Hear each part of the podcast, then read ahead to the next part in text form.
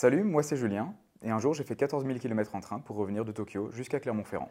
Mesdames et messieurs, bonjour et bienvenue à bord de Je t'offre un rail, le podcast qui va vous rendre accro au train. Je suis Tolt, votre chef de bord pour cet épisode réalisé avec le soutien de SNCF Connect, l'application qui permet d'organiser, réserver et gérer vos trajets de tous les jours comme des grands jours tout en limitant votre empreinte carbone. Pour la tranquillité et le respect de tous, nous vous invitons à utiliser des écouteurs pour profiter de ce podcast. Toute l'équipe au rail se joint à moi pour vous souhaiter un bon voyage. Attention au départ et à la fermeture automatique des portes. Petite précision avant de démarrer l'épisode, ce dernier a été enregistré il y a plusieurs mois avec les moyens du bord, dans mon salon. Mes interventions sont donc moins fortes que les prises de parole de l'invité, mais on trouvait quand même intéressant de vous partager ce témoignage passionnant. Bonne écoute Donc euh, j'ai passé la quarantaine il n'y a pas très longtemps, je travaille dans l'informatique, fait des, outils pour les artistes. J'ai vécu un peu plus de 8 ans au Japon, toujours dans l'informatique, hein, je bossais là-bas. Et puis à un moment donné, différentes opportunités sont alignées et ont fait que je suis revenu en Europe. Et comme ça faisait un petit moment que je voyais le truc venir et que je commençais à me poser la question de le jour où je rentre du Japon, comment est-ce que je fais Je m'étais dit, bon, bah, quitte à rentrer du Japon, ça serait intéressant de faire autre chose que de l'avion, faire quelque chose d'un peu plus rigolo. À la base, l'idée qui mûrissait dans ma tête, c'était potentiellement de faire une croisière me dire ça pourrait être rigolo de passer euh, trois mois sur un bateau et revenir faire tout le tour du monde comme ça, euh, quitte à avoir, euh, avoir ma chambre, mon ordinateur et puis bosser. Enfin voilà, j'envisageais ce truc-là. Quand ça s'est concrétisé et que j'ai commencé à regarder vraiment quelles étaient les options disponibles, j'ai découvert que les croisières à la, à la Jules Verne, le tour du monde en 80 jours, en fait ça n'existe plus. Les croisières aujourd'hui, c'est des, des, gens riches qui font deux semaines de tour en Méditerranée, ils partent de Marseille, ils reviennent à Marseille. Donc là j'étais un petit peu déçu et du coup je me suis rabattu sur ok, qu'est-ce que je peux faire d'autre d'intéressant euh, qui ne soit pas l'avion? Et c'est présenter l'option train. Et là, je me suis dit, ah ouais, là on, là, on a un vrai truc intéressant, j'ai du temps, je peux, je peux tenter ce truc-là. Du coup, je me suis documenté. Donc là, il y, y, a des grands classiques. Hein. Il y a euh, Man in Seat 61 euh, qui, qui, donne d'excellentes astuces. Donc j'ai découvert un petit peu tout ce qu'il y avait, les différentes options. Il y a le transsibérien, des choses comme ça. Donc moi, j'ai opté pour la version qui passe juste par la, par la Russie, le transsibérien. Alors apparemment, il y a un train Paris-Moscou journalier aujourd'hui, je ne sais pas, mais en tout cas, à l'époque, euh, il y avait ça. Le problème, c'est que ce train-là, il passe par la Biélorussie. Et au niveau des visas, il y a tout un truc où, pour obtenir un visa pour traverser la Biélorussie, il faut d'abord avoir son visa russe avant de commencer à faire la demande biélorusse. Enfin, ça, commence à se complexifier un petit peu. Je crois que si on va en avion en Biélorussie, il n'y a pas besoin de visa, enfin un, visa touriste de base, il te le tamponne ou quelque chose comme ça. Si tu arrives en voiture, c'est différent, il faut faire sa demande de visa avant. Pour traverser donc euh, Russie, Biélorussie, Europe, faire la demande de visa biélorusse après avoir obtenu son visa russe je m'étais dit, là, euh, au niveau du temps, ça commence à être chaud. J'étais déjà pas complètement sûr de mon coup euh, au niveau du, du visa russe. J'étais parti dans l'idée, voilà, je fais ma demande. Et jusqu'au dernier moment, je savais pas si j'allais le faire. Hein. Je, fais mes demandes, j'ai organisé tous les trucs, mais j'étais prêt au dernier moment à, euh, si on me refuse mon visa, bah, je prends un billet d'avion et tant pis. Quoi. Le coup de la Biélorussie, je l'ai pas tenté. Je me suis dit, bah tant pis, je fais le détour par l'Ukraine. Enfin, il n'y a même pas de tant pis, quoi. C'est ok, ça prend un jour de plus, mais de toute façon, j'ai visité aucun des deux pays, donc l'un comme l'autre me vont. J'ai fait ma demande de visa russe en me disant, voilà, si je l'ai, je passe par, l'Ukraine et tout ça. Alors le visa russe, c'était un petit peu l'aventure. Il, y, a un petit peu ce truc de privilégié là, de, de, gens qui ont grandi en France, enfin, dans des pays riches, où un visa, tu sais pas ce que c'est, parce que de toute façon, tous les pays, euh, tu es habitué à ce qu'ils t'ouvrent leurs portes. Quoi. Tu débarques n'importe où, tu montes ton passeport, on te tend le pod, et puis voilà, la, demande de visa, c'est ça. C'est un peu inhabituel de, faire une démarche, d'aller renvoyer un paplard, et tu sais pas si on va te l'accepter ou pas. Il y a pas mal de pays où ça, en fait, c'est leur quotidien. Je me renseigne comment est-ce qu'on fait sa demande de visa en Russie, tout ça. Je vais sur le site de l'ambassade russe, il y, a un système de de rendez-vous et tout. Il y a un bot où tu, rentres un truc et puis il te donne aucune disponibilité, il te dit euh, tout est plein, enfin il y a juste zéro disponibilité, rien du tout. Comment, ça marche ce truc-là Je suis allé à l'ambassade russe pour aller voir un petit peu en me disant bon si je les vois en vrai je comprendrai peut-être un peu mieux comment ça se passe et tout. Et là je finis par comprendre qu'il y a une agence de voyage qui est deux rues plus loin et en fait c'est là qu'il faut faire sa demande de visa, c'est pas à l'ambassade. Bon évidemment ils te le facturent, hein, c'est une agence de voyage. Alors sans, partir dans les, dans gros stéréotypes, j'ai l'impression qu'il y a beaucoup de choses en Russie où c'est ça en fait, c'est tu veux quelque chose, faut trouver à qui il faut, faut, filer le bac C'est là, là la question. Donc le visa, c'est pas l'ambassade, c'est le, le truc qui est attaché à l'ambassade, où euh, effectivement c'est passé comme une lettre à la poste. Quoi. Et ça a coûté combien? Je veux pas dire de bêtises, mais c'est quelque, quelque, part autour de 50 ou 80 balles, j'imagine. Je me, je me souviens pas, mais c'est ça m'avait pas choqué. Quoi. Tu fais OK, enfin voilà, tu, paye un visa. Et puis en fait, là-bas, j'ai été très bien accueilli. La nana, elle me dit non, non, il n'y a pas de souci. Sachant qu'en plus, donc à l'époque, c'était en 2019, les relations diplomatiques entre la France et la Russie, c'était pas top. Et je me demandais dans quelle mesure est-ce qu'on va pas me refuser mon visa? C'est juste, non mais t'es français, euh, on veut pas de toi quoi. Enfin, en ce moment, c'est pas la fête, euh, va-t'en quoi. Zéro difficulté au niveau de, au niveau de la paperasse. Tu t'as toujours ce truc où tu sais pas trop où tu mets les pieds, t'arrives avec ta paperasse. Et non, non, tout ça, ça s'est bien passé. J'ai reçu un message, le, bah, c'était le 1er août 2019, qui me dit voilà, votre visa est prêt, vous pouvez venir le chercher.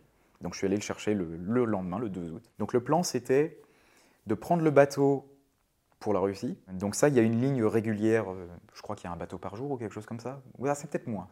C'est peut-être euh, un ou deux par semaine. Parce que le, truc, le truc, il fait son tour. Et donc ce bateau-là, il part d'un endroit dans la, dans la préfecture de Tottori. Donc Tokyo, c'est euh, à l'est du Japon. Enfin, quand tu regardes une carte, c'est au milieu, mais voilà, c'est considéré comme la partie est. Tandis que Tottori, c'est euh, c'est de l'autre côté du Japon. C'est sur la mer du Japon. Et donc il y a un patelin à cet endroit-là euh, qui s'appelle Sakai Minato, donc littéralement le, port Sakai. Et donc mon plan, c'était de partir de Tokyo, passer par Osaka, aller jusqu'à Sakai Minato, prendre mon bateau et arriver à Vladivostok. Je sais plus exactement ce que j'avais en tête. J'avais pris de la marge, mais mon but c'était d'arriver le jour même, en fait, en partant de Tokyo, arriver le jour même à Sakai Minato et puis euh, peut-être dormir sur place, pas loin du port, et ensuite prendre mon bateau. Et en fait, dès le premier jour, j'étais en retard. Genre une ou deux heures avant, de, avant mon départ. Ça, y est. J'ai rendu mon appartement euh, la veille, euh, j'ai dormi à l'hôtel. Enfin, je suis en train de me préparer à partir. littéralement devant, devant la station à côté de chez moi, en train de m'apprêter à prendre le métro pour aller prendre le, le Shinkansen, donc le, TGV japonais. Quoi. Et là, coup de téléphone de l'agence, enfin du transporteur à qui j'ai remis toutes mes affaires. J'ai fait transporter mes, avions par cargo. Et là, il y a un souci technique et il faut que j'aille dans leur entrepôt euh, en lointaine banlieue de Tokyo pour, euh, pour régler de la paperasse. Donc là, c'est un peu l'échec. T'avais déjà fait des réservations avec des dates fixes, etc. Non, non, non, j'ai tendance à, prendre mes trains au dernier moment. Surtout au Japon où, de toute façon, t'as pas de ce concept de si t'achètes ton train euh, en avance, il coûte moins cher ou quoi. C'est voilà, tout le temps le même prix. Au niveau des réservations, c'est un petit peu comme en Allemagne, c'est-à-dire que t'es pas obligé de réserver un train. Tu peux juste prendre un, billet sans réservation et puis là, tu fais, bah, t'y vas, au petit bonheur la chance. Quoi. Enfin, ils ont, ils ont des voitures qui sont réservées et ensuite, ils ont des voitures sans réservation. Et là, t'y vas et si tu trouves de la place, bah, tant mieux. Et sinon, euh, tu fais ton, ton, ton chemin debout. Quoi. Et justement, ils ont des. Enfin, leurs TGV, à eux, sont pas tout. Parce que nous, en France, ils sont quasiment tout le temps pleins. Le Shinkansen, c'est euh, quand même un autre monde. hein. Le- La place qu'il y a, c'est complètement dingue. Quoi. Alors, le Shinkansen, c'est plus cher que le TGV. hein. C'est euh, quasiment x2 sur le prix que tu t'attendrais à payer. Euh, Enfin, ça douille un petit peu quand même. Mais à ce prix-là, euh, t'en as pour ton argent. Donc, par exemple, tu as une grosse voiture, tu- une grosse valise, pardon. Tu sais, les gros trucs là que tu, tu roules qui, qui, qui saoulent tout le monde parce que les gens, ils sont là, ils n'ont pas la place de les mettre au-dessus. Enfin, ils les mettent dans le passage et ça gêne tout le monde pendant le voyage. Ce genre de grosse vo- valise, tu la mets littéralement devant toi et t'es pas gêné. Ah ouais, Dans un Shinkansen, t'es comme ça, t'es assis, tu touches pas le siège de devant. d'accord. Donc voilà, c'est euh, il y, a- il y a ce qu'il faut. hein, et puis c'est des grosses machines, hein, c'est plus large qu'un TGV. C'est par exemple une voiture classique, tu as deux fois trois sièges et tu prends même pas, même pas de première classe. Alors là-bas, la première classe, ils appellent ça la green class. Je crois que je l'ai jamais prise parce que de toute façon, en seconde classe, t'es déjà mieux que dans une première classe française. quoi. C'est enfin c'est le luxe quoi. Ouais, t'as une qualité de service qui est vraiment au-dessus. Alors, qualité de service, je sais pas. Depuis que je suis rentré en France, je remarque qu'il y a eu de grosses améliorations. Pendant longtemps, quand même, le, le service NCF, SNCF, euh, c'était Renault qui disait euh, Je suis épais comme un san- sandwich SNCF. Enfin, si tu payais super cher pour un truc où il y avait rien et qui était pas bon de toute façon. Mm. Je remarque, là, euh, depuis que je suis rentré, ils font des trucs genre le service à la place. euh, ça s'est quand même pas mal amélioré. Mm. On n'est pas au niveau de. Là, tu vois, je viens, euh, je viens juste de prendre un ICE. Bon, euh, l'ICE, la voiture restaurant, c'est une vraie voiture restaurant. Tu arrives, tu commandes et on te sert une assiette et tout. Enfin, c'est bon, c'est encore autre chose. Non, au Japon, ils ont. euh, alors, j'ai jamais vu de voiture restaurant, donc je sais pas s'il y en a. Ce qu'ils ont tendance à faire, c'est que tu as une, euh, une nana qui passe avec un petit, un petit caddie. Ils te distribuent des bento de l'endroit où tu es en train de passer. Donc, tu la vois plusieurs fois passer et tout, puis c'est- c'est des bento. Bon, après, c'est du bento de, de, de- de train, hein, donc c'est pas, pas non plus la folie. Ça, ça fait le travail, quoi. Tu, tu payes 10 balles, t'as un, t'as un petit repas qui est tout à fait correct. Le Shinkansen, c'est cher, mais euh, t'es à l'aise, euh, c'est spacieux, et je te dis, je- tu mets ta valise devant toi, quoi, t'es tranquille. Ok, et alors, avant que tu continues là-dessus, j'aimerais savoir justement, enfin, que tu nous reparles un peu justement de cette euh, addiction ou pas. Quel est ton rapport au train avant ce voyage? Avant ce voyage, je suis, euh, je suis relativement agnostique. C'est-à-dire que j'ai tendance à bien aimer le train. Je suis dans une situation différente parce que les seules fois où je prends l'avion, c'est pour euh, bah, rentrer en Europe pour les vacances. J'ai un petit peu voyagé dans la région, mais pas tant que ça en fait. Le train en fait s'impose quoi. Et puis de toute façon, le réseau ferré au Japon, il est tellement dense et tellement de haute qualité. Un jour, j'ai lu dans un article, un article français qui te parle du Japon, qui dit euh, le Shinkansen, c'est le TGV à la fréquence du métro. Et c'est vrai en fait. Ah ouais. C'est arrives sur la plateforme où tu es censé avoir ton train, tu sais, tu regardes, tu as les gens qui font la queue. Les gens, ils font pas la queue pour ton train. Ils font la queue pour le train qui est avant, qui va passer 10 minutes avant le tien. Quoi. Quand tu as un, pays dont le, service ferroviaire, ils ont une moyenne de retard à l'année qui se compte en secondes, tu peux faire ce genre de choses. Quoi. Tu as, des connexions super serrées et, ça passe, quoi, parce que ton train, juste, il est à l'heure. Et, effectivement, tu as le train euh, Tokyo-Osaka, tu en as euh, littéralement toutes les 10 minutes. Enfin, c'est un, truc de dingue. Quoi. Alors, il n'est peut-être pas aussi plein que le TGV. Ça dépend des périodes. Il y a des moments où, effectivement, tu peux avoir un train bien plein avec euh, des gens qui se tiennent debout sur toute la rangée et tout. Avant ce voyage, tu aimes bien le train, mais.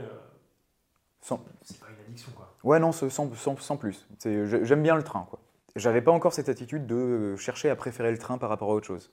Après, c'est pareil, hein, tu as toujours un équilibre à trouver. Euh, je suis pas non plus jusqu'au boutisme, mais euh, ça m'arrive de faire d'assez gros efforts pour essayer de prendre un train et puis au bout d'un moment euh, faire non, bon, voilà, là, juste, ok, je prends l'avion. en fait, le train sur de la longue distance, c'est une expérience assez différente. Typiquement, tu veux aller dans je sais pas quelle ville, tu fais, oh, il y a 7 heures de train, ça saoule, quoi. Enfin, 7 heures de train, t'as pas envie de le faire, quoi. Mais 3 jours de train, ça passe sans problème, quoi. Trois jours de train, c'est pas du tout la même expérience que 7 heures de train, ça, se passe bien. J'ai fait 14 000 km en train. Je suis arrivé à l'autre bout, j'étais moins fatigué qu'après 12 heures de vol.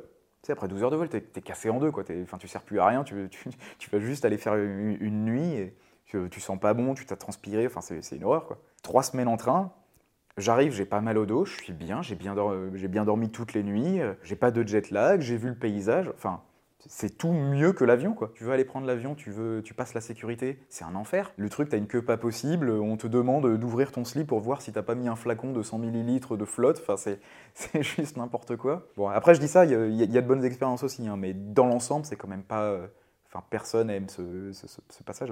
Puis tu vas perdre deux heures à l'aéroport, faut arriver en avance ou je sais pas quoi. Avant que tu nous parles, enfin que tu nous reparles un peu de ce périple en lui-même, est-ce que tu peux nous parler justement de ton expérience au Japon? Voilà, parler un peu de ce pays, parce que je pense qu'il y a beaucoup de gens qui ne connaissent pas. Et ouais. Qu'est-ce qui t'a marqué euh, là-bas? Alors, le Japon, je connaissais un petit peu déjà parce que j'avais des potes là-bas, euh, j'avais des collègues d'université qui travaillaient là-bas, j'ai des, des, amis, je parle la langue et j'étais déjà allé en touriste. Donc, j'avais vu le, j'avais déjà vu le pays. C'est pas du tout la même chose de visiter un pays en tant que touriste ou d'y vivre. Je cherchais du taf. Un pote qui me dit Tiens, euh, t'as vu, il y a cette annonce là pour, du, pour du boulot au Japon je trouvais pas quelque chose qui m'intéresse à Paris. Dans, dans, voilà, dans ce que je voulais faire, je trouvais pas à Paris. Il va falloir que je cherche en dehors de Paris. Et à partir du moment où je dois déménager, que je déménage de 100 000 ou 10 000 km, ça change pas grand-chose. Donc j'avais cherché un peu partout, hein, en France, en Europe, euh, etc. Et donc un jour, un pote m'envoie une, une, annonce euh, à Tokyo. J'avais pas d'attache particulière en France, donc j'ai tenté, et puis je l'ai eu en fait. J'ai littéralement pris mes valises parce que j'avais pas beaucoup d'affaires non plus à l'époque. Alors j'ai d'abord squatté pendant un mois chez un pote, euh, ça faisait un moment qu'il était là, donc déjà il m'a bien aidé à faire toutes les démarches administratives et tout. donc ça, c'est vrai que quand tu connais pas, que tu sais pas qu'il faut aller se déclarer à la mairie, euh, qu'il faut aller faire euh, les trucs. Euh, au Japon, par exemple, pour signer des documents, ils utilisent ce qui s'appelle l'Incan. Enfin, tu as le, as Hanko, tu sais, c'est le, petit machin où tu viens tamponner et puis ça fait un, petit rond avec des, jolis dessins dedans. Donc ça, en fait, ça a valeur de signature au Japon. Et le Lincoln, c'est la version de ce truc-là que tu as littéralement déclaré à la préfecture. Tu es allé les voir, tu fais, voilà, ça, c'est officiellement ma, ma, signature pour les documents officiels, etc. Et ça, si tu n'as pas quelqu'un pour te guider un petit peu à travers euh, ce, truc-là, bah, c'est un peu compliqué. Mm. Ça se fait, hein, mais c'est juste que bah, moi, en une semaine, c'était plié et que si tu le fais tout seul, ça va prendre un peu plus de temps. Quoi. Et toi, comment ça se fait que tu parlais euh, déjà japonais? Alors ça, c'était un, c'est un concours de circonstances. C'est que quand j'étais à l'université, il y avait des cours de japonais. Et là, mm. tu fais, ah, c'est, rigolo, quoi. C'est, pas un truc que tu vois tous les jours, on va essayer. Bah, j'avais appris à parler un tout petit bout de grammaire, quoi, un petit peu, quelques trucs. Au bout d'un moment, en fait, je me suis fait des potes japonais. La motivation pour apprendre euh, la langue, elle est plus du tout la même. Mm. Tout à coup, ça devient un vrai outil de, de, communication pour parler avec tes amis et pas juste un truc euh, pour, euh, pour rigoler, quoi. Ouais, du coup, j'avais pas mal progressé tout seul dans mon coin et bon, j'avais un, un, petit niveau débutant, mais qui me permettait largement de m'en sortir dans la vie de tous les jours, quoi. Les... Parce que là-bas, ils parlent pas très bien anglais, non? Ils ont du mal avec les langues étrangères, ouais. ouais. Je ne sais pas exactement à quoi c'est dû. J'ai l'impression que c'est leur modèle d'enseignement qui, est, complètement cassé euh, au niveau de, l'apprentissage d'une langue étrangère. Quand tu apprends l'anglais avec un prof qui lui-même est pas bon en anglais et qui te le parle avec un accent à couper au couteau, déjà ça aide pas. Quand euh, ton contrôle continu c'est des QCM, ça aide pas non plus. Et puis après, ils ont un petit peu ce, truc euh, qu'on a un peu en France aussi, où ils sont persuadés d'être mauvais en langue et du coup c'est une prophétie qui s'autoréalise. Qui et alors qu'est-ce qui t'a marqué dans ces 8 ans passés au Japon Qu'est-ce que tu retiens de plus? Alors un truc qui n'est pas spécifique au Japon, mais j'ai l'impression que quand tu, vis dans un pays étranger, ça te donne une, perspective complètement nouvelle par rapport à ton propre pays. Tu vois des trucs qui marchent bien dans ton pays et qui sont cassés ailleurs, où tu leur fais, bah les gars, comment ça se fait que vous n'arrivez pas à faire ça quoi? C'est genre force de l'art. Et puis tu vois des trucs qui marchent chez eux et qui marchent pas chez toi. Tout ce qui est transport, tout ce qui est infrastructure, donc quand je dis transport, c'est euh, la poste, c'est le train, ça marche du feu de Dieu, c'est hmm. complètement dingue. Je pense qu'effectivement, culturellement, les Japonais sont très fiables. Il y, a, une notion de service qui est, euh, complètement dingue. C'est vraiment ça. Tu sais, en France, on dit le, client est roi, mais c'est un peu une figure de style. Quoi. non, là-bas, socialement, il y a une différence. Socialement, il y, a la même différence entre toi euh, et, un employé qui vient te voir et te livrer un truc qu'entre euh, toi et ton boss, par exemple. Après, ça a ses avantages et ses inconvénients, hein, mais, en tout cas, tout ce qui est transport, ça marche super bien. Au niveau culturel, justement, on a toujours un peu cette image que c'est un mélange de modernité de tradition. Ah ouais, complètement. C'est assez fou. Hein. Tu effectivement ce, Japon ultra moderne avec euh, les technologies, les robots, les trucs comme ça. Euh, enfin voilà, à la pointe. Et puis à côté de ça, tu euh, ce, respect des traditions. Au final, une, tradition, une culture, en fait, elle ne vit que si quelqu'un la pratique. Si tout le monde arrête de pratiquer une culture, bah, juste on l'oublie en fait. Et non, au Japon, ils sont très attachés à continuer à faire vivre ces choses-là. Donc tu vois les, des choses comme les temples, tu vois les, fêtes traditionnelles, tu vois les choses comme le, les kimonos, les choses comme ça, et qui sont complètement juxtaposées. Quoi. Quand il commence à faire beau, typiquement, bah, les gens ils vont commencer à mettre leur, yukata, donc c'est. Alors c'est pas un kimono, c'est un, vêtement d'été, mais c'est une coupe traditionnelle. Bah, tu, tu, mets ça et puis tu vas euh, dans, le parc ou quoi. Et du coup, tu vois des gens passer avec ça en plein quartier euh, avec des néons dans tous les sens, mais en fait, ils vont au parc qui est à côté, qui est tout zen, tout tranquille. Un exemple, moi, qui m'avait marqué, dans la première boîte où j'avais bossé, après le nouvel an, on est allé faire un truc dans un temple. Genre, on est littéralement allé avec les, euh, les, de la boîte euh, prier au temple. Mais je crois que c'est un truc du style où tu, viens prier pour la prospérité de ta boîte, etc. Et donc, tu avais tout tout ce, folklore où on est allé dans le temple, tu avais le, gars qui était avec son machin, je sais pas exactement comment ça marche, mais voilà. Et la façon dont moi j'interprète ça, bon à vérifier, euh, j'en ai jamais vraiment parlé à des japonais, mais la, façon dont je le comprends avec mon œil extérieur, je veux pas dire un mensonge de polichinelle, mais c'est est-ce que les gens y croient? Peut-être, peut-être pas, mais au final c'est presque du mécénat en fait. C'est tu viens faire ce truc-là, tu viens euh, donner de l'argent au temple et euh, ils font ça en retour que tu y crois ou tu y crois pas, ouais, mais ça fait vivre le temple et du coup, tu as ce, patrimoine culturel là qui est présent en fait. L'équivalent euh, en France, ça serait peut-être une grosse boîte qui vient faire euh, un machin à la messe de Notre-Dame et tu dirais, euh, c'est pas, ça veut pas forcément dire qu'ils pensent que Dieu va les aider ou quoi, mais ça fait, ça fait vivre le, truc quoi. Ouais, c'est une façon de rendre à la communauté quoi. Moi, c'est comme ça que je le comprends, ouais. Et ouais, les, Japonais vont beaucoup en temple, ils arrivent, ils, balancent une pièce, ils frappent des mains deux fois et tout, ils, prient. Est-ce qu'ils y croient ou pas, je sais pas, mais moi, ce que je comprends, et je l'ai fait moi-même, d'arriver, de balancer une pièce, tu fais, bah oui, tu, participes un petit peu euh, à l'entretien de ce, truc-là, qui, est quand même franchement beau et qui est posé dans la ville. Quoi. Je veux bien alors qu'on revienne un peu au périple. Est-ce que tu peux nous dire justement euh, quel a été le parcours euh, quel type de train t'as pris, quelles ont été les différentes étapes, combien de temps ça a pris, enfin, un peu toutes ces informations. Comme je disais, donc je suis parti à la bourre, à la base, j'avais prévu, voilà, en un jour, je pars de Tokyo, je vais à Osaka, puis à Sakaminato, et puis voilà. Mais comme je suis parti avec plusieurs heures de retard, bah, ce que j'ai fait, c'est que je suis allé euh, à Osaka en Shinkansen. Alors je disais tout à l'heure que le Shinkansen c'est super confortable, mais il se trouve que ce jour-là, il était blindé de monde. Et du coup, niveau confort, c'était pas trop ça. Le soir, donc euh, à Osaka, je me suis posé dans une, euh, dans une auberge de jeunesse. Et du coup, le lendemain, j'ai pris mon train pour aller à Sakai Minato. Alors là, par contre, ça n'était plus du Shinkansen. On commence à arriver dans, ça commence à être de l'omnibus, là le chouchou au milieu de nulle part. C'était rigolo d'ailleurs parce que c'est vraiment, ça commence à être du vieux matériel et tout. Tu vois le, mec dans sa cabine, il a, ça ressemble plus à, ce que tu t'attendrais à voir un train. Tu sais, tu as des manivelles et tout. Et donc on est arrivé en fin d'après-midi euh, à Sakai Minato. Je suis allé au terminal, euh, au, port, tout ça pour, euh, pour prendre mon bateau que j'avais réservé celui-là. Hein, par contre, là c'est là c'était un truc réservé et tout. Je passe l'immigration, tout ça. Je, monte à bord de mon bateau, je découvre un petit peu mon, mon, truc et puis et puis on part en fait. Je me rappelle plus combien de temps ça a pris. En toute façon, tu arrives, tu poses tes valises, tu commences à prendre tes repères, etc. Et là, on a eu trois jours de bateau à peu près. Ah, c'est trois jours Ouais. Ah ouais, quand même. On a fait une escale en Corée, à, à On est arrivé le, le dimanche. Là, la question, c'est est-ce que tu restes à bord du bateau ou pas? Euh, L'escale, elle dure, euh, je sais pas, quelques heures. Bon, là, tu fais, ah, c'est rigolo, on va aller faire tamponner le, le- le passeport et puis aller se balader. Il n'y a rien à faire, c'est un c'est dimanche, tout est fermé, mais hop. T'as tout le monde qui est descendu du bateau, ça fait un peu le lemmings, commencer à se propager dans la ville.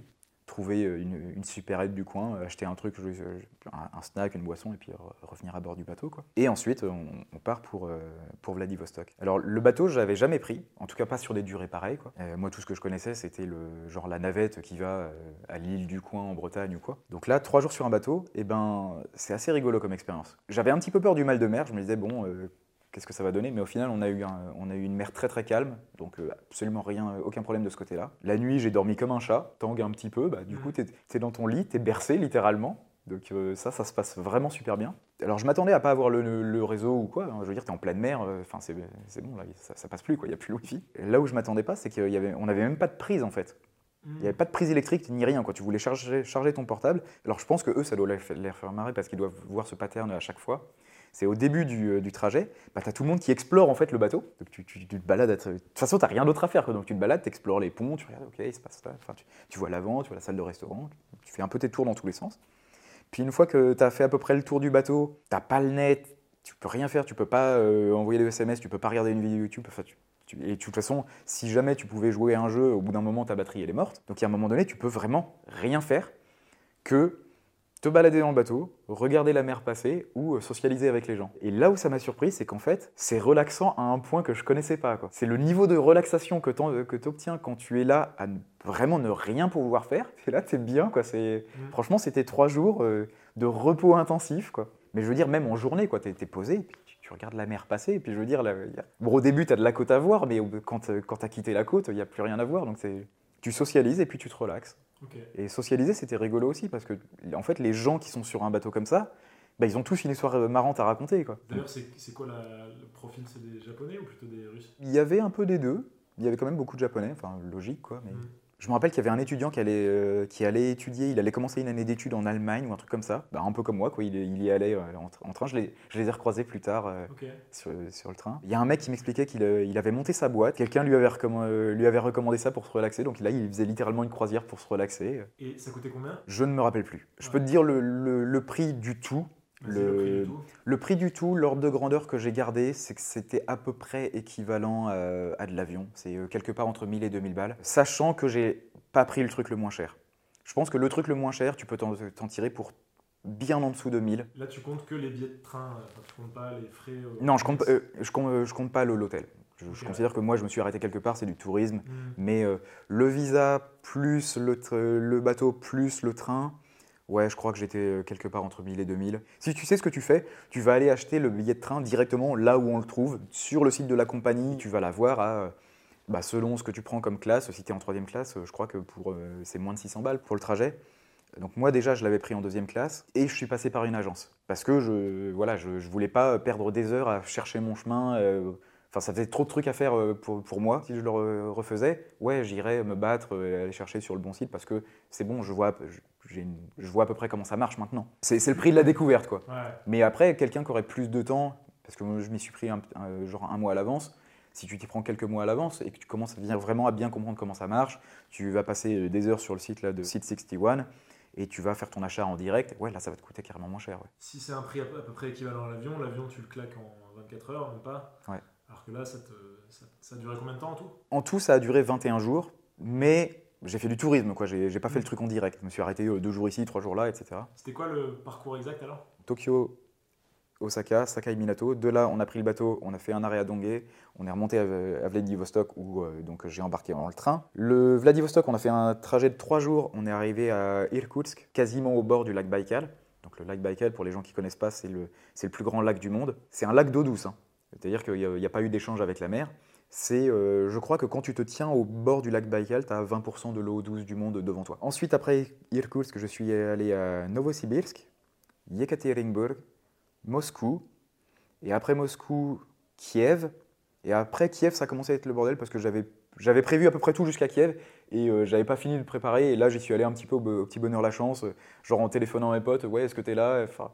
Genre, après, j'ai décidé un peu au fur et à mesure. Donc, de Kiev, si je dis pas de bêtises, je suis allé à Varsovie. Alors, Varsovie, je me suis pas arrêté, hein, j'ai juste fait un changement de train. De Varsovie, je crois que je suis allé à Munich. Et après, je suis remonté euh, juste euh, à Paris et Clermont-Ferrand.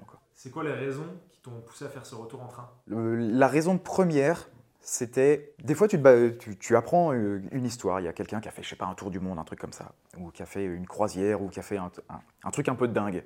Et puis, il dit Waouh, ça a l'air trop bien, j'aimerais trop faire ça, mais, mais tu sais, tu te dis tu peux pas, quoi, dans ta vie. euh, Enfin, t'as l'impression que, je sais pas, il, manque un truc magique pour réussir à faire ça. D'avoir ce truc où je déménageais d'un continent vers un autre, je me suis dit, c'est le moment parfait, je suis en train de changer de métier, euh, je peux leur dire que je commence quand je veux. Enfin, c'est moi qui pose les règles, quoi. C'est moi qui dis non, je, suis disponible à partir de telle date. Là, il y avait vraiment le truc pour faire ce genre de, faire ce genre de découverte, quoi.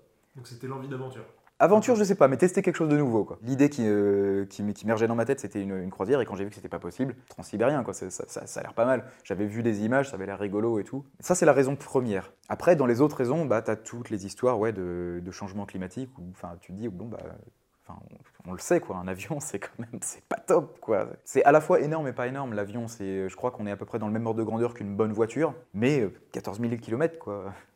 Alors qu'en train, euh, même dans un pays où l'électricité est carbonée, euh, ça fait quand même un meilleur score que l'avion, quoi.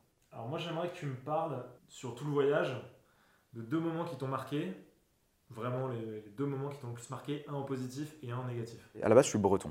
J'ai grandi au bord de mer. Quand je suis arrivé au bord du lac Baïkal, mon cerveau, il y il y avait un truc qui passait pas. Quoi. On a mis trois jours pour arriver à, à Baïk- au lac Baïkal, mais on l'a on l'a longé pendant une bonne journée en fait, parce que tu arrives, le lac Baïkal il est comme ça, tu arrives comme ça, tu le longes, et écoute, c'est de l'autre côté. Donc pendant plusieurs heures, on a longé ce lac en train, tu vois, à 150 km/h. Le lac, il défile, il défile, il défile, ça s'arrête pas. Le lac, il va jusqu'à l'horizon en fait. Une fois sur place, sais, tu es au pied, le- au pied du lac, là, tu es sur la plage, il y a des cailloux, il y a, le- il y a de l'eau, et l'eau, elle va jusqu'à l'horizon. Dans ta tête, tu dis, je suis au bord de mer. Tu fais, non, je pas au bord de mer, là, tu es au bord d'un lac, il y a un truc de l'autre côté, c'est juste que c'est de l'autre côté de la courbure de la Terre. Quoi. Donc ça, ça j'ai trouvé ça vachement marquant. C'était pas dans mes raisons, mais un, un- un truc que je retire de ce voyage, c'est que quand tu fais 14 000 km en train, ça te donne une échelle des, des grandeurs. Que 14 000 km en avion, bah ouais, t'as passé 12 heures, mais t'as t'as- pas vu ce que c'est la taille de la Terre, quoi. Alors, Une translation quoi. Ouais, c'est ça. Alors qu'en train, bah ouais, le, le paysage, je l'ai vu défiler. Bon, je le regardais pas tous les jours, mais je sais pas, il y a une notion d'échelle, il y, a une- perception différente. Quoi. Alors, j'ai pas eu de grosses, euh, j'ai pas eu de grosses expériences négatives. Il y, a- vraiment rien qui s'est mal passé. euh, Il n'y a pas eu de souci.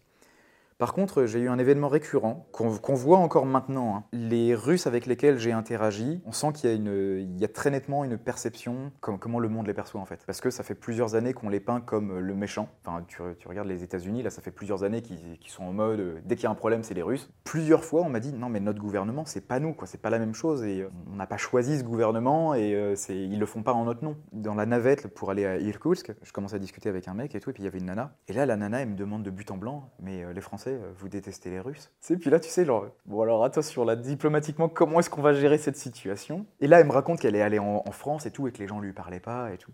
Puis là, je fais Ah non, mais non, non, ça, ça n'a rien à voir avec le fait que tu sois russe, c'est juste parce qu'en France, ils parlent pas anglais, les gens. Bon, c'est pas beaucoup mieux, mais c'est pas toi, c'est juste que les, Français, ils parlent pas, de- ils parlent pas en anglais. Alors oui, moi, je parle pas russe. hein. Ouais. J'avais révisé un petit peu le cyrillique pour, pour pas être complè- complètement paumé, quoi. Donc c'est bon, je sais identifier une pharmacie, un restaurant, mais non, je parle pas russe. Une autre euh, anecdote euh, très positive. Alors ça, c'était vraiment chelou. Quand je suis arrivé à Moscou, donc j'avais prévu trois jours euh, pour visiter Moscou. Un truc qui m'a choqué là-bas, c'est la différence très visible de richesse entre Moscou et le reste de la Russie. Parce que je, suis- je me suis arrêté dans des grosses villes, hein, Novosibirsk, c'est, ils surnomment ça le- la Silicon Valley de la Russie. À un moment donné, euh, les mecs, ils ont fait, euh, non mais il nous, il nous faut un pôle euh, avec des universités dans tous les sens et tout. Je me suis arrêté à Yekaterinbourg, qui est pareil, une, ville quand même qui commence à être balèze. Et t'arrives à Moscou, c'est plus du tout la même chose. Quoi. À Moscou, il y a du marbre dans, dans tous les sens. Enfin, là, tu te dis, bon, d'accord, ça a l'air d'être un pays assez centralisé, qui a l'air de pomper un peu toutes les ressources du pays pour les mettre à Moscou. Mais du coup, j'arrive à Moscou, j'ai trois jours là. Je dis, bah, tu vas à Moscou, tu vas voir le Kremlin, quoi. tu vas voir la place rouge, etc. Et là, j'arrive à la place rouge et il y a des barrières avec des flics et tout, avec des portiques. Ok, c'est euh, la sécurité, elle est balèze là quand même pour visiter le, truc. Donc j'arrive, je me rapproche euh, pour, rentrer là-dedans et puis je vois, ah non, mais en fait, ils font un billet pour rentrer. Il y a, un truc, il y a un festival, je sais pas quoi. Je fais, ça m'intéresse pas ça, moi je, moi je suis juste venu voir la place rouge. Donc je fais le tour du quartier et puis. euh, à un autre endroit qui a l'air de mener, euh, de, mener à, ce- à cette, place-là. Puis pareil, portique, flic et tout. Bon, ok, qu'est-ce qui se passe? Et puis là, du coup, je me renseigne. Apparemment, il y, a un- il y a un genre de concert, il y a un festival, enfin, il y a- un truc. Je sais pas, il y a un, il y a un truc là. Bon, allez, c'est parti. Je prends mon billet pour. euh, J'en ai aucune idée ce que c'est. Là, je sais plus combien ça va coûter, 40 ou 50 balles, un truc comme ça. Ils ont monté des stands, il y a des, il tonnelles un peu partout. Ils ont fait un manège avec des, chevaux. Euh, Sur le manège, ils font une petite démonstration de voltige à cheval, euh, une petite démonstration de, de, sabre. Enfin, c'est- très bon esprit. Quoi. Il, y a, des familles qui sont là en train de montrer avec leurs enfants. Enfin. Et euh, le, clou du spectacle, le truc pour lequel j'ai payé mon entrée, en fait, c'est euh, il il y a un machin avec des gradins où il va y avoir un spectacle. J'ai toujours aucune idée de ce que ça va être. hein. Donc je, je vais là-dedans, alors je suis euh, tel truc. T'as pas une place réservée, mais t'as un, t'as un endroit réservé. Enfin, c'est découpé en plusieurs parties. Quoi. Le truc, il est en U et je suis sur le côté du U. pas très loin du centre, donc en fait là j'ai plutôt une bonne place. Grosse organisation, hein, je veux dire, c'est des gradins là qui sont déjà assez hauts, t'as des écrans géants qui sont posés, t'as des effets pyrotechniques, il y a des projets de partout, enfin c'est, tu vois, c'est pas un petit truc. Et en fait là tu as, alors ils- c'est ce qu'ils appellent euh, la Spaskaya, c'est une parade militaire. C'est le truc où ils arrivent en tenue d'apparat et euh, ils vont faire euh, de, la, de la danse, de la présentation d'armes, enfin c'est des militaires mais qui font un truc pas militaire, tu vois, c'est, euh, plus une fanfare. Ce qui est rigolo, c'est que les, les groupes qui passent, c'est tous les mauvais élèves de la classe mondiale. Enfin il y, a- y y aussi des pays occidentaux, mais je veux dire, t'as, as l'Iran et la Corée qui sont dans le lot, quoi. La Corée du Nord qui. Donc l'Écosse, évidemment, ils ont fait leur parade de, de- musique celtique et tout. Ah, ça, ça, je connais. J'ai eu ce moment d'hallucination complète où je suis dans cet, endroit avec une esprit, vraiment esprit familial, quoi. Les, gens, ils sont venus avec leurs gamins, ils regardent un truc. À un moment donné, euh, on est en train de regarder je sais pas quel groupe et je vois un mec passer en uniforme. Le- L'uniforme de la Corée du Nord, tu sais, tu le reconnais avec leur truc énorme là. D'accord, donc là, ça, c'est un, off- ça, c'est un officiel de Corée du Nord. Donc ils doivent arriver pas longtemps après, quoi.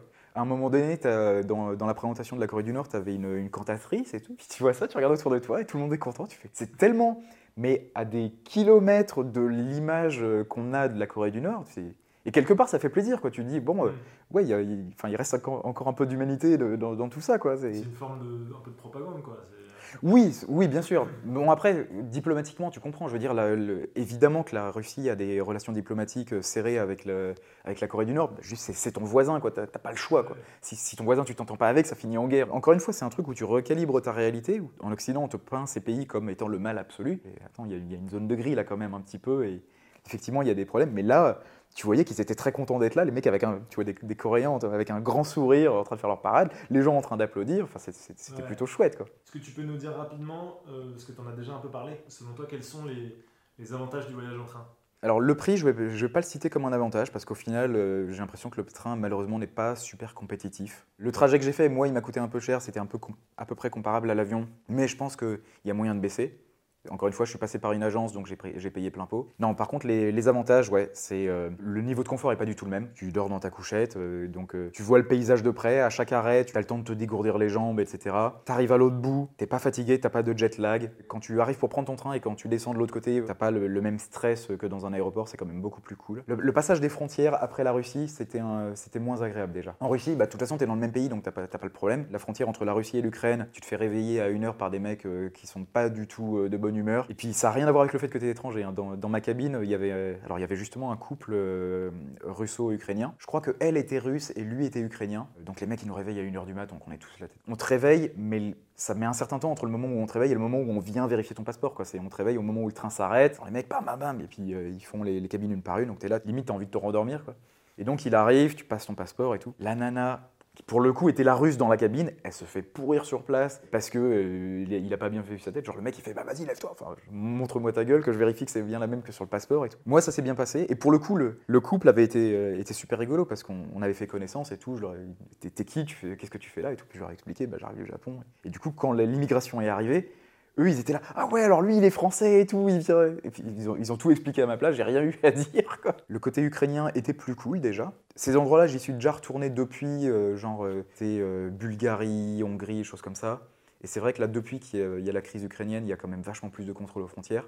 Enfin, clairement, ils font la chasse euh, aux, immigrés. Quoi. Maintenant, les, trains ont systématiquement plusieurs heures de, retard. Et les gars, ils sont vraiment pas agréables. Quoi. Hmm. D'autres avantages, bah, on, on a parlé hein, du, euh, de, de- de l'empreinte carbone et de choses comme ça. Mhm. Indépendamment de la gravité de la situation, bah, tu as ce phénomène en fait, de, de culpabilisation. Quoi. Tu, tu- tu prends l'avion, tu fais ouais, tu essayes d'éviter de prendre l'avion.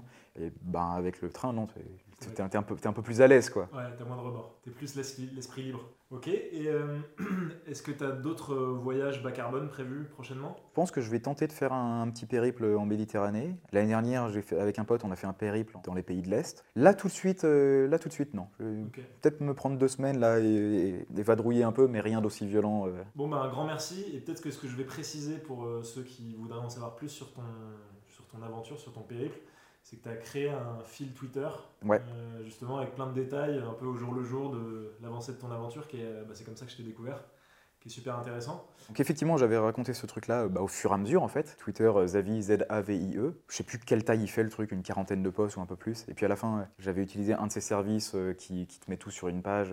Et ben, un grand merci pour, euh, pour ton, ton histoire, c'était euh, super Bah, merci, intéressant, merci pour l'invitation. avec plaisir. Et puis bah, bientôt peut-être dans le train. Mesdames et messieurs, vous êtes arrivés à destination terminus du train. Assurez-vous de n'avoir rien oublié et de vous abonner au podcast et à nos réseaux si ce n'est pas déjà fait. Toute l'équipe Ourail et SNCF Connect vous remercie d'avoir passé ce moment en compagnie de la Team Train et vous dit à bientôt pour un nouveau voyage sans avion.